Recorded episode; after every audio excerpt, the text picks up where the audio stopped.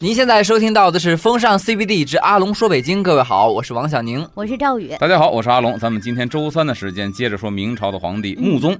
穆宗上台之后呢，说是开始施以新政，要改革了，对吧？嗯昨天说到的，上次说到的是这个安民生，让老百姓能够安居乐业。嗯，史料记载呢，说他这个人是委用得人，己散有法，就是他这用人特别的恰到好处。是的，己散有法呢，就是说我该从什么地方去汲取我这个国库需要的资金，嗯我什么地方需要散给老百姓，这是非常的得当。嗯使小民得沾实惠，就是让普通老百姓能够得到政府改革政策的实惠，让他们生活能够安居乐业，嗯并且呢，还把这个田地，哎，重新的改革了一番。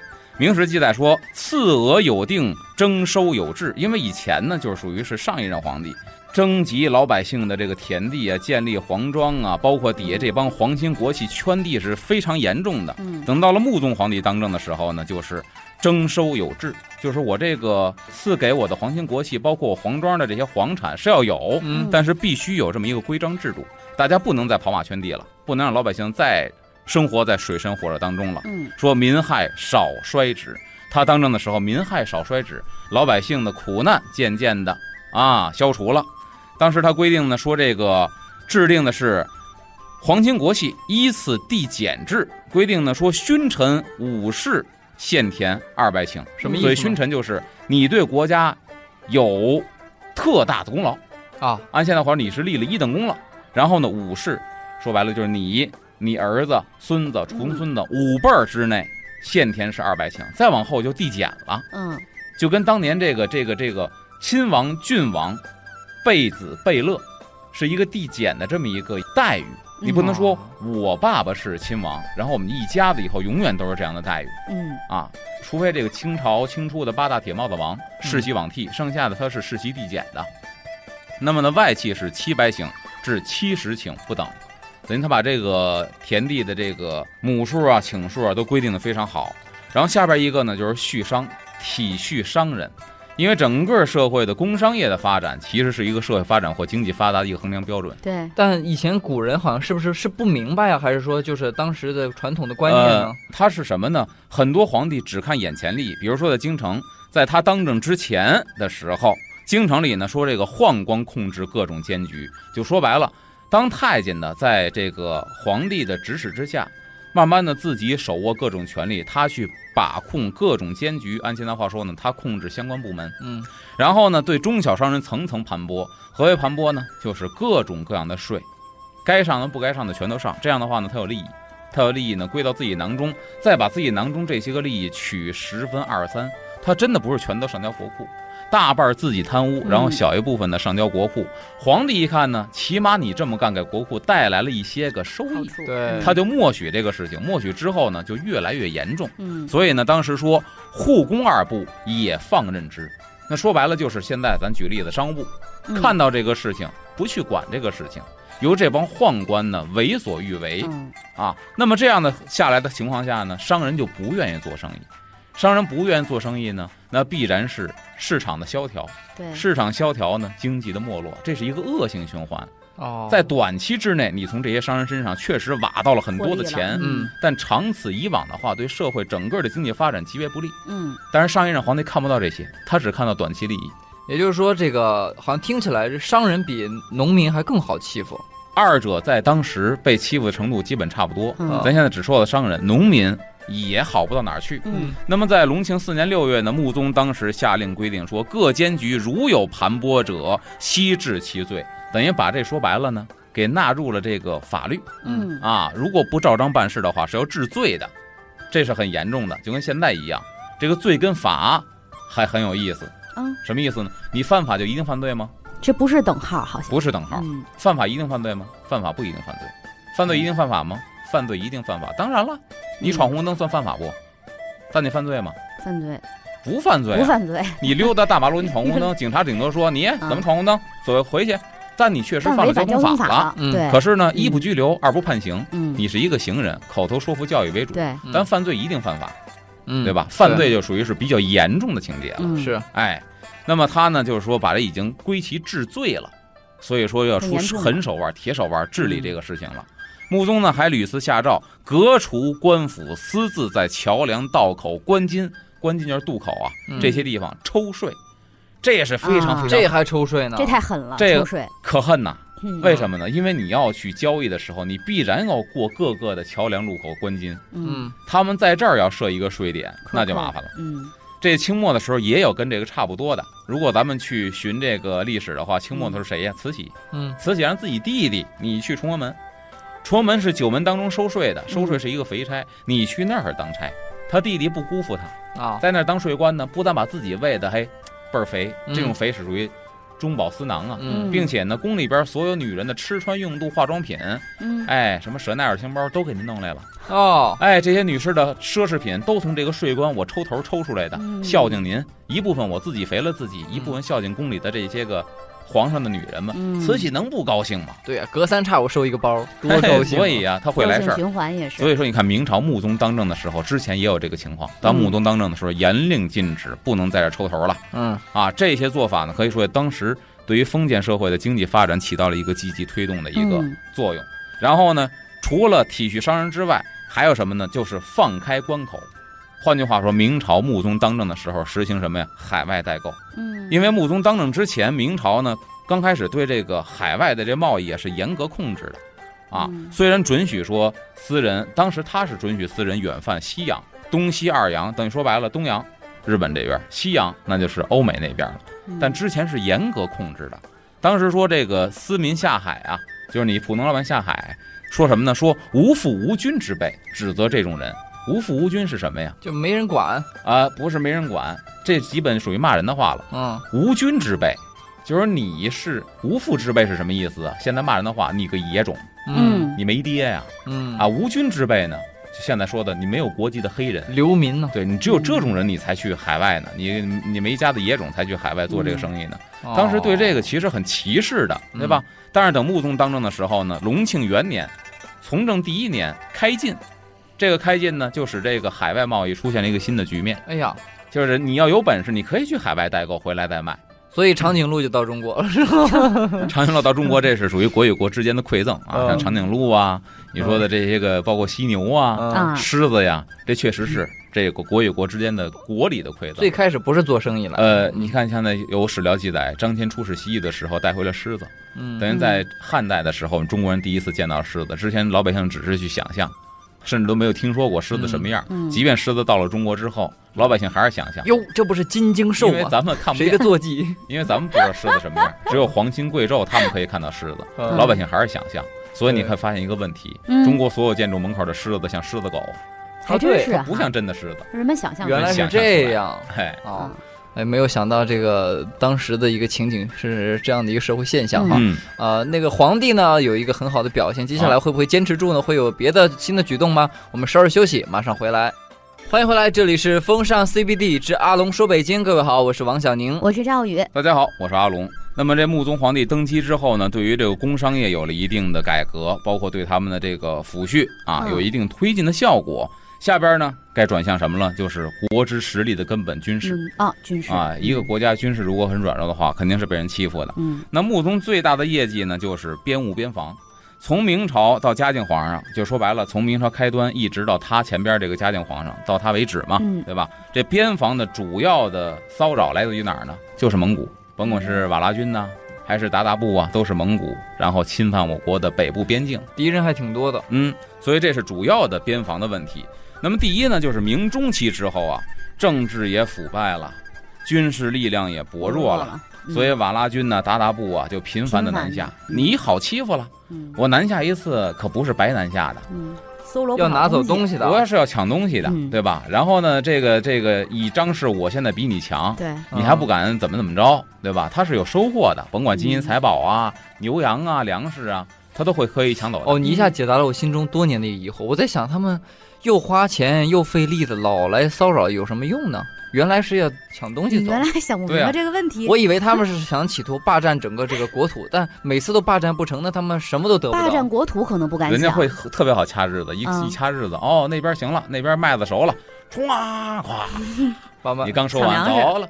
对啊，因为他那边确实他的土地不适合耕种。嗯，我们如果看过电影《狼图腾》的时候，对吧？他里边特意说到了，说当时就要逆天而为嘛，这地方要种地，然后那谁李易峰演的那个角色吧，嗯那就说了，这这个地方不适合耕种，当时也是更不适合耕种，嗯所以那个地方的人呢，主要是以肉食为主，但是他们也会吃一些粮食。这个粮食呢，一方面说自己往南边一点儿，你可以说有土地种，但是北边的蒙古大草原确实不适合种。那么再一部分呢，靠抢啊，嗯嗯，哎，可以白来嘛，对吧？所以呢，形成了非常严重的这个边患。明朝这个时候就只能什么呢？自己提高自己的军事实力，嗯，只有提高军事实力，才能掌握一个主动权。所以呢，这个时候穆宗皇帝已经非常明确地意识到这一点了。第二点呢，就是很有意思，大明朝跟这蒙古的这些个部落或者这些军队虽然打，但是关系很微妙哈。但是谁离不开谁，嗯这是一个问题，因为你需要互市，哦，这种互市很有意思。换东西，啊，对，没办法，嗯，你很多地方吃的羊肉，你都是人家蒙古的羊肉，那是包括到今天了，都是内蒙产的羊，锡林郭勒。啊，嗯那儿的内蒙的羊羊好啊，当年嗯老北京或者说明朝的时候吃的很多牛羊肉，你也得是那边给你供给的，嗯嗯对吧？你这边适合种粮食，不适合放牧，人家适合放牧，不适合种粮食，互通有无。所以形成了一个它的怎么说呢？这种互相需要的一个关系嗯，就很微妙。哎，这就是经济的力量谁也啊，离不开谁是嗯打完了好，好完了打，嗯永远不可能成为死敌，也永远不可能成为朋友。嗯，这是当时一个社会现象啊。那么从嘉靖中期开始呢，雄霸蒙古各部的什么呢？就俺答汗。那么他在和明朝的对抗当中呢，就要求明朝要改善关系，要这个互市。但是啊，当时世宗皇帝当政，咱讲世宗皇帝的时候就说过，世宗皇帝对于这种民族的偏见太严重了。嗯说你看南京有这个历代帝王庙，嗯嘉靖朝的时候在北京又建历代帝王庙，但是有一要求，把那元朝的那牌位给我从庙里拿出去。你这么一干的话呢，势必激化民族矛盾，对，而且呢还是频繁多次斩杀来使，把人家蒙古派的来使啊给斩杀了。我们一般说两两军交战不斩来使啊，啊所以说这何况还没打仗呢，这就一下呢就激化了民族矛盾。但是呢，这个穆宗非常的好，他上台之后就是什么呀？思想就是我们与其力敌，然后再剿敌，我何不要怀柔政策？我们不要立敌呢，对吧？以前这个世宗皇帝有一点就是确实费力不讨好，我先立一个仇敌，我再干倒你，有时候还被人干了。嗯，人穆宗就是我不好这财力物力，嗯，咱们和好好不好？我明白你说的意思，他特聪明，就是说先是让对方害怕自己强大，嗯。同时呢，我又跟你做生意，对我又不欺负你，嗯。你也别欺负我，嗯。所以他这个做的非常的好。那穆宗继位之后呢，对这北方的边防做了三件非常重要的事情。第一件事，选拔优秀的军事将领在北方当这个总督、军务总督，嗯，就派能这个这个能打仗能善战的这些将领，嗯去北边，然后呢担任各种职务。世宗皇帝呀、用人的时候，就是说他前一辈皇帝用人的时候最可怕，也是我们现在在公司上班的时候最怕碰见的领导，叫什么呢？叫忽智忽愚。智是什么？智慧。嗯，愚呢？愚蠢、愚昧。一会儿明白一会儿糊涂。对，然后呢？忽功忽罪。这也行啊，今儿个你干得好，你有功，兴许都不是你干得好，你干了一缺德事儿，但是这缺德事儿特别符合领导心理。啊，哦，看的是看你顺眼，对，看你顺眼，这叫忽功。忽罪呢？明儿你干了一特别正直的事情，但是就触动了领导的底线，他嗯看不惯，忽罪，你就有罪。这不是让领导反复太情绪无常啊，对化了。所以你看，他说世宗皇帝用人，史料总结是这八个字。哦，你说大臣能当？那安心等于是当差嘛全凭看运气了了。对呀而穆宗用人怎么形容他呢？叫一经委任，信而不疑。哎，这太棒了。疑人不用，啊用人不疑。所以说，很多尤其有能力的人，我嗯特别有这个感触。嗯有能力的人呢，我身边他们有一个特点，就是什么呢？性子都比较葛，啊，哎，而且呢，他们总有一个什么呢？啊一个说法就是，你要用我，你就别指使我啊，啊。啊，你要相信我，这活儿我能干漂亮了，嗯你就别天天宗着我、盯着我。嗯你要盯着我，你找别人。嗯我认识好多有本事人，他真就这脾气就，这脾气。啊脾气对比较葛。嗯就是人家说什么能者自有其法，哎，嗯所以说呢，他就是你看，他充分的给这些人以自由的空间。嗯，我既然信得过你，我也承认你的能力，你自由发挥去吧。啊，即便是忠臣良将，他看到的有能力的人被人弹劾，说什么呢？穆宗始终不改初衷，啊，因为你这人有本事啊，你必定触动那些个酒囊饭袋、哎，没本事的人，凭什么你出风头啊？嗯，领导会不会把我们钱扣完了当奖金发给你呀、嗯。对吧？他一定会给你打小报告去。所以你看，现在现在单位也是，给你背后捅刀子的，他绝对不是说特别能干的人，嗯。也不是说是最窝囊废的吧，他一定是那种能力上气人偶不如你的。气人偶小嗯人无，净光棍怕财主，嗯这是单位。你再去网上看，我嗯总结一特别有意思。的，网上。网上在评论里只要骂街的，生活是一定不幸福的。你不能说穷的要饭去，但他一定是不幸福的，所以他看谁都不顺眼。嗯。为什么呢？心里面有怨气，能成功的人的心态是积极健康的，嗯，所以他不会去骂人，并且成功的人，人家也没有必要没有去骂功夫儿一个去，对。没一没功夫，二也没有必要去骂一个不如自己的人。，对。嗯他人因为他有包容有慈悲，他才能成功。还有人不如你，恨不得提了你一把。还有人嗯说什么样的一个概念呢？就是说，如果你被人嫉妒哈，说明你肯定某一方面比他强。嗯，嗯，所以他这个事情就是，你看他从来不会去怀疑他使用的啊人，而且呢，对正确的主张，即使有人非议，他自己会有一个判断，嗯一定要坚持到底。这又说到一个领导最怕耳旁风的领导，对，哦，墙头草随风倒，别人说什么他觉得这有理，那再一说，哎，这张三有理，李四来了，哎，李四也有理，麻烦了。不知道该听谁的。，对，所以他自己有一个主见。这个穆宗皇帝是特别受大臣爱戴的，嗯哎，那么除此之外呢，咱还要说的什么呢？就是比如说戚继光，咱举例来说明，嗯戚继光当时提出修哪儿啊？居庸关，嗯北京居庸关现在是一个旅游景点提出修居庸关长城。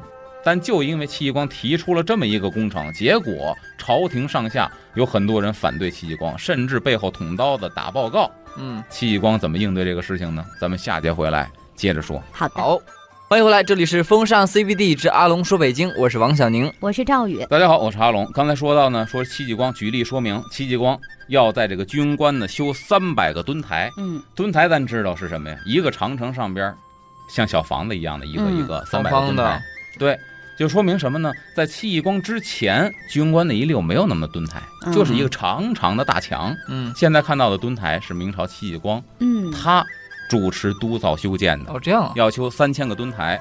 为什么呢？为了加强这个北边的这个防御能力。力。嗯啊，穆宗当时呢一看这是一好事儿，当即批准，等于皇上把这工程给批准下来了。嗯但是建设的过程当中，明史记载什么呢？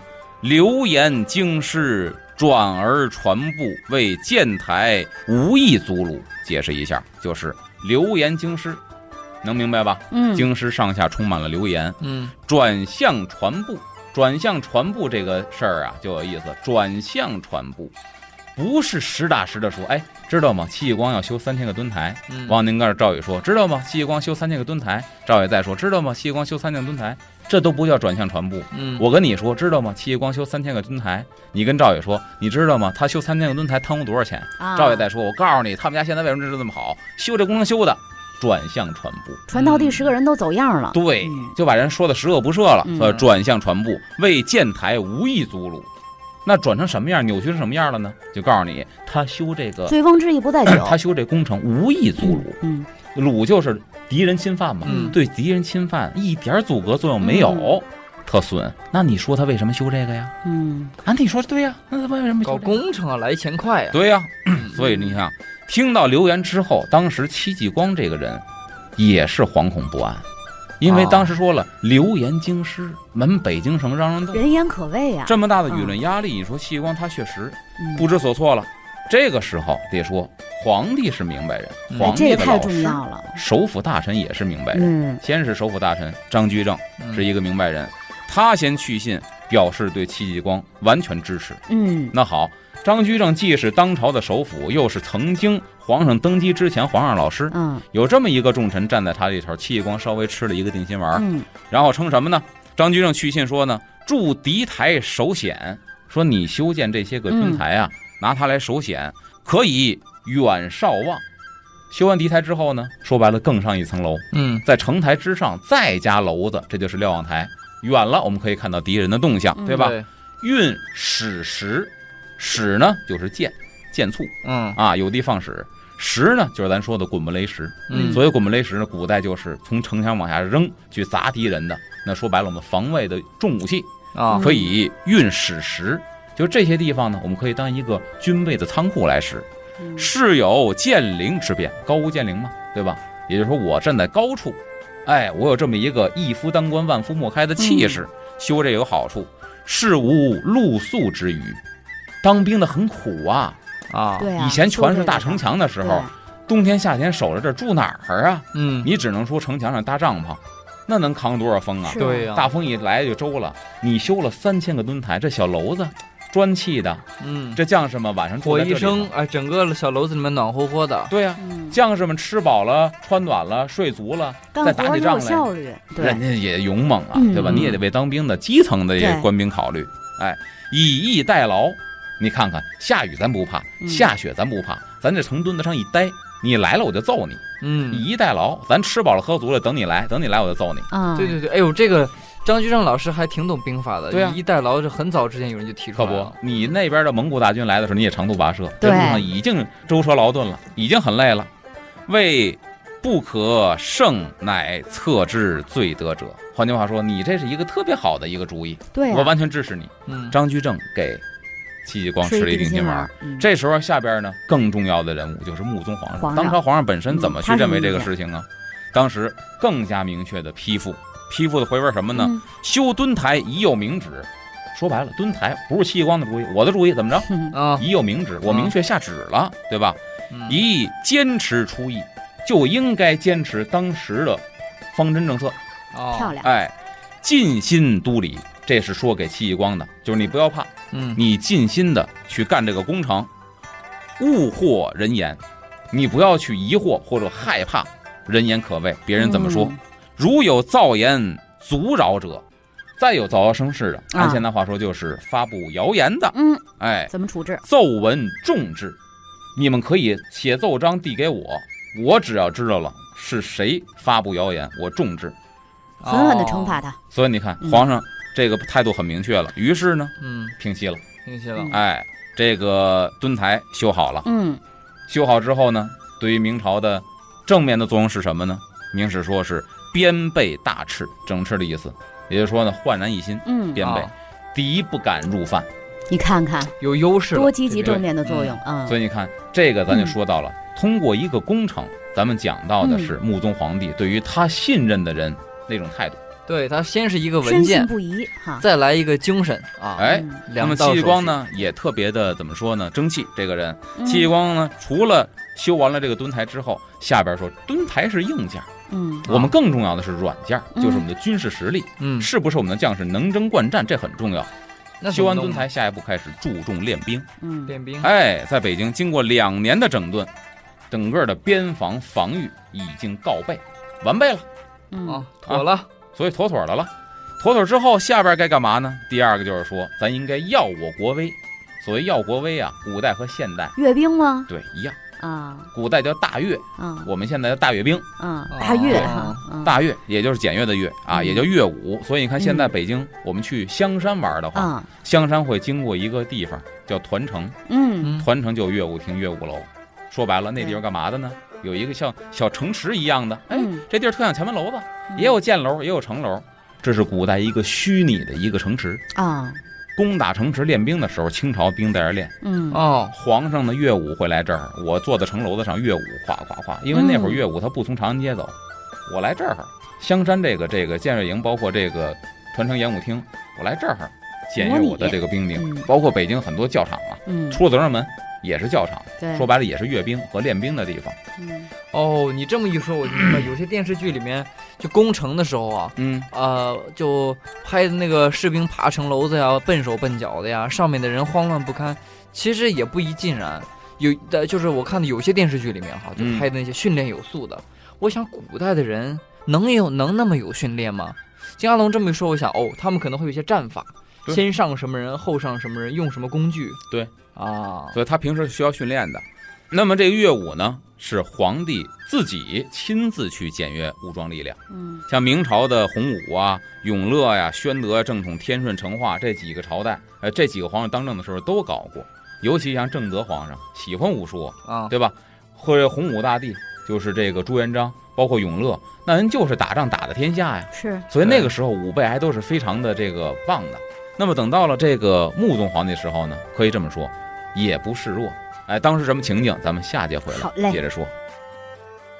欢迎回来，这里是风尚 CBD 阿龙说北京，我是王小宁。我是赵宇，大家好，我是阿龙。刚才说的大阅兵，对吧？嗯咱说了历朝历代明朝的洪武、永乐呀，什么宣德呀，这武宗皇帝当政的时候都有过阅兵，但是嗯从成化年之后，史料记载是九十四年没有阅兵了，哇，所以基本上是废弛的状态。嗯，于是乎，张居正呢，在隆庆二年提出了要在京师搞一大阅兵，也就是这个穆宗皇帝当政的第二年。嗯目的呢，一来是整顿经营，经营就是北京的军营，嗯。要整顿北京军营，因为北京军营是各地方军营的一个表率，嗯。对。你必须是最高精尖的，才能带动地方。嗯。二来呢，扩大影响，扭转当时这个军事薄弱的这么一个国际的印象。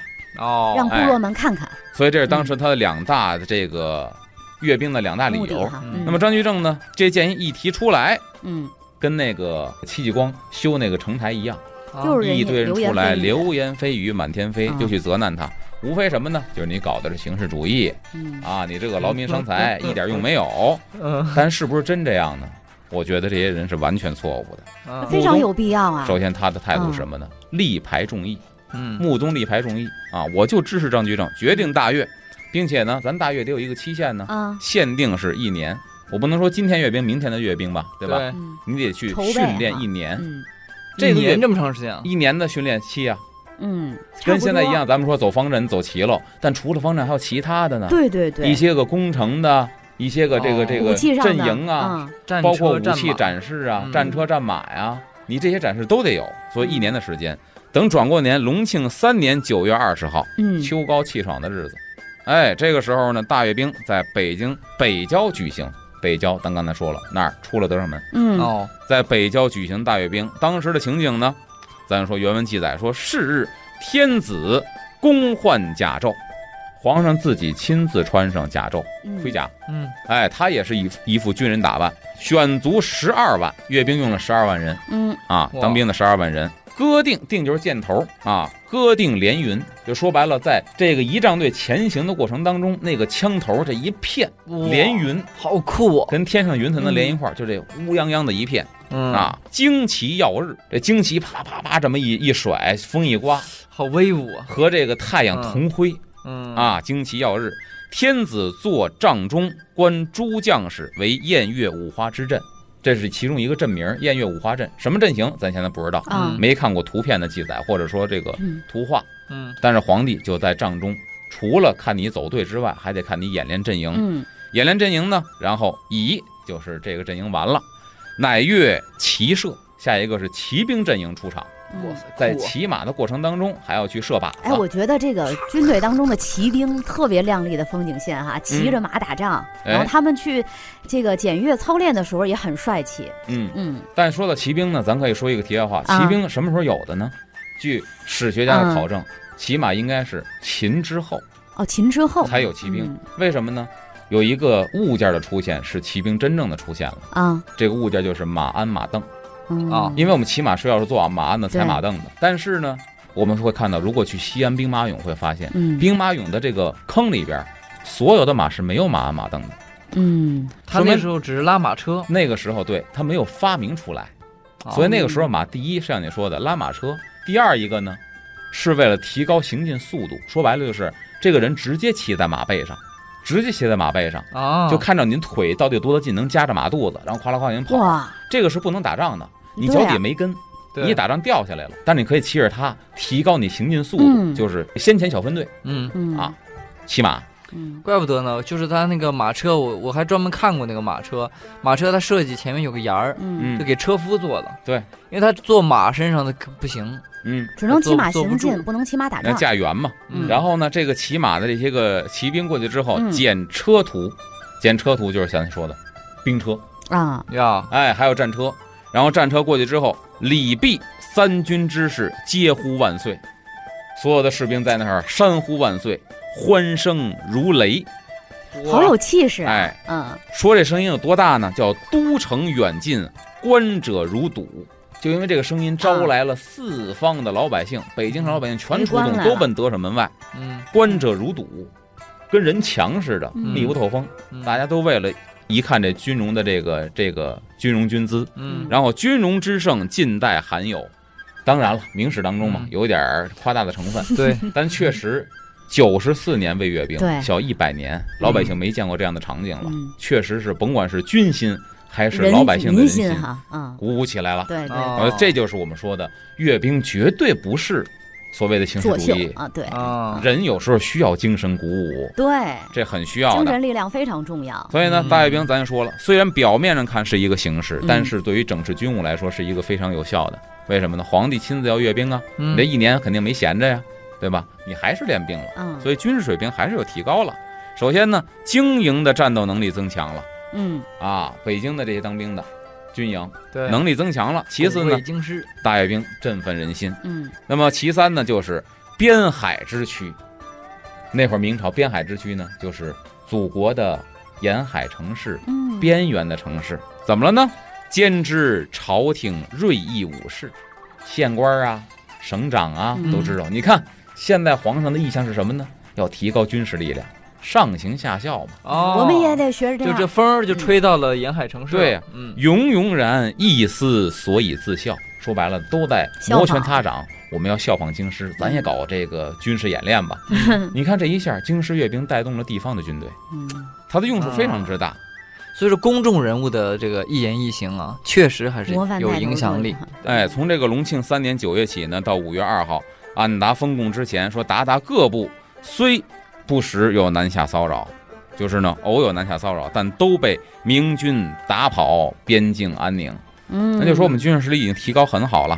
那么后来呢，在这个在跟俺答汗在谈判的过程当中，我们明朝的这个所谓的外交官就经常拿这个练兵说事儿，而且呢，只要把这大阅兵搬出来，总能压对方一头。啊，因为他们没有，哎，而且呢哎，我们现在的军事力量比你们强，嗯这就成了一两国之间谈判的一个非常重的筹码。哦，所以说有些事情啊，貌似看似是形式主义，但是必须得搞，对而且得搞好。哎，而且呢，他还什么呢？在这个被动的局面里，这个时候出现反转，我们取得了主动权对，哦啊，这是大阅兵。嗯，除了大阅兵呢，下边还有什么？对蒙古的政策是什么样的呢？还有一个政策就是对板声提升板声的政策。板声解释一下，这是一个板声这是一哪两个字个译音，板就是板子的板，升就是升高的升啊。对板声的政策有什么样的改变呢？这些人是什么啊？嗯，这些人就是当年蒙古各部来骚扰边境的时候，从我们这儿掳走的人，嗯俘虏的我们的汉人或者是明朝的人嗯给俘虏走的。嗯哎，